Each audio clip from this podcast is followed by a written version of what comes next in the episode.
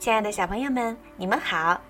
万众期待的白雪公主今天就要讲给你们听喽。在遥远的一个国度里，住着一个国王和王后，他们渴望有一个孩子，于是很诚意地向上苍祈祷：“上帝呀，我们都是好国王、好王后，请您赐给我们一个孩子吧。”不久以后，王后果然生下了一个可爱的小公主。这个女孩的皮肤白得像雪一般，双颊红得有如红苹果，头发乌黑柔顺，因此国王和王后就把她取名为白雪公主。全国的人民都为白雪公主深深祝福。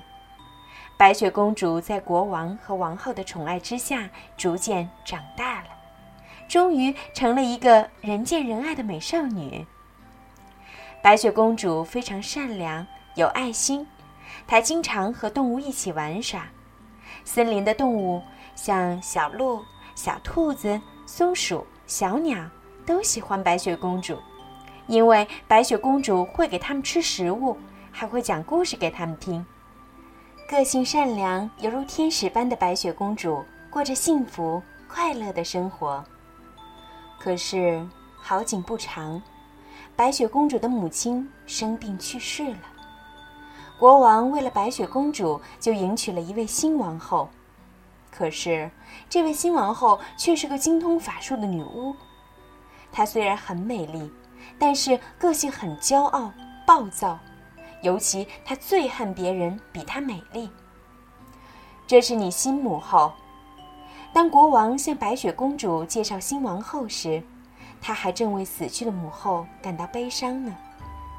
新王后有一面很奇特的镜子，从镜子里可以得到一切你想知道的答案。所以王后经常对着镜子问：“魔镜，魔镜，谁是世界上最美丽的女人？”全世界最美的女人就是你，王后。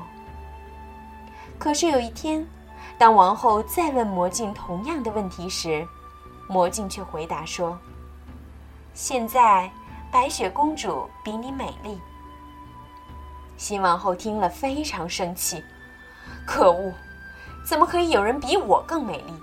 我一定要把她除去。于是，她就命令宫廷的武士说。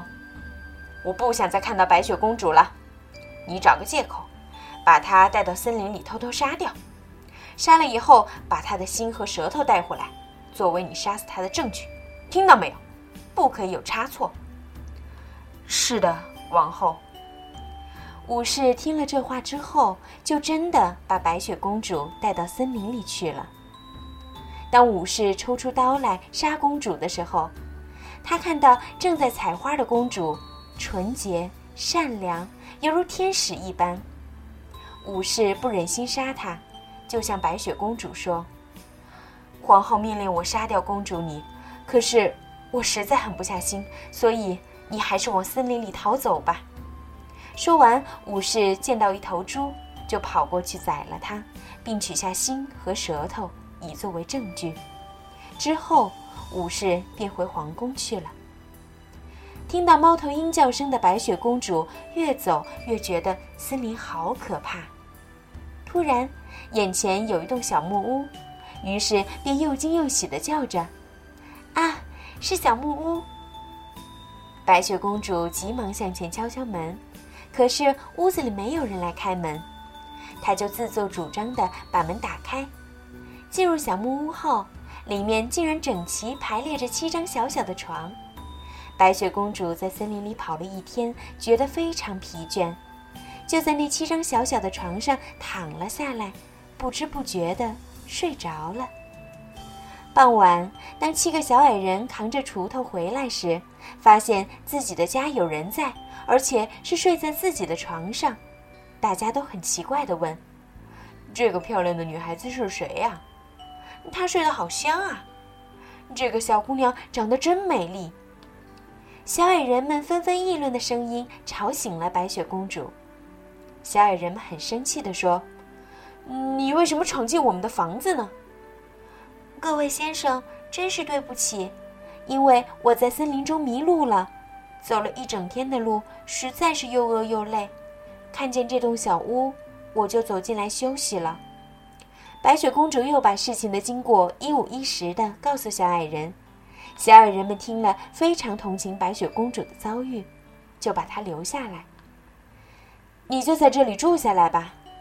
白雪公主听到小矮人愿意留下她，很高兴地说：“真是太感谢了！我愿意在这里为你们做饭、铺床、洗衣服、打扫，我什么都愿意为你们做。欢迎你，从此这里就是你的家了。”白雪公主每天都把这个小木屋打扫得非常整洁。七个小矮人从森林里回来后，就有可口的晚餐等着他们。就这样，日复一日，白雪公主和小矮人过着快乐的生活。新王后以为白雪公主已经死了。有一天，她又问魔镜说：“魔镜，魔镜，谁是世界上最美丽的人呢？”魔镜回答王后说。王后，你很美丽，可是白雪公主比你更美丽。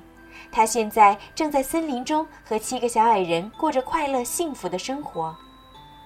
王后听了这个回答之后，才知道白雪公主并没有死，她感到很愤怒，真是可恶极了！一定要让白雪公主从世界上消失。小朋友们。王后究竟又会想出什么办法来对付白雪公主呢？白雪公主能不能够成功的躲避王后的追杀呢？请明天继续收听故事吧，晚安。